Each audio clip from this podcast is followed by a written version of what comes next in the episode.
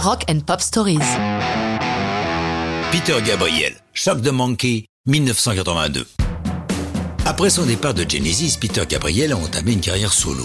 Ses trois premiers albums ont été bien reçus par le public britannique. Le succès a été réel, mais plus modeste aux États-Unis. Lorsqu'il entame le quatrième, plusieurs choses ont changé, sauf le titre de l'album, puisque chacun est baptisé Peter Gabriel, sans titre particulier, l'artiste les considérant comme un journal. Le lettrage est d'ailleurs le même pour chaque disque. Gabriel laissant le soin à ses fans de nommer chaque album comme ils l'entendent.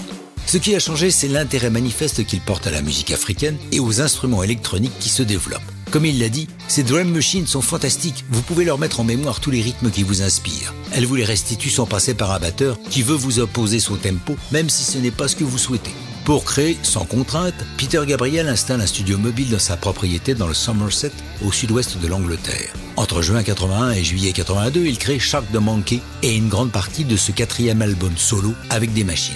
Pour ceux qui s'y connaissent, il a à sa disposition un Fairlight CM1, un Synthé Prophet 5 et une Drum Machine LM1.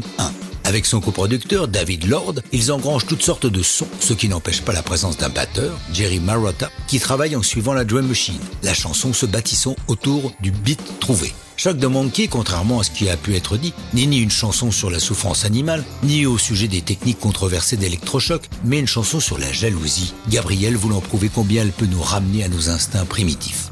Il n'y a donc pas de singe dans cette histoire, c'est une métaphore qui lui a été inspirée par les pouvoirs de King Kong dans le film japonais des années 60 King Kong vs Godzilla. Shock de Monkey est publié le 20 septembre 82, accompagné par un clip assez flippant réalisé avec brio par Brian Grant, avec un Peter Gabriel à l'étrange maquillage blanc et un singe capucin d'apparence peu sympathique. Cette vidéo, abondamment programmée sur MTV, va faire beaucoup pour le succès de la chanson, qui va décrocher la première place des hit rock. Notons que Peter Gabriel va enregistrer plusieurs de ses albums en allemand, la chanson s'intitulant Schock den Affen dans la langue de Goethe.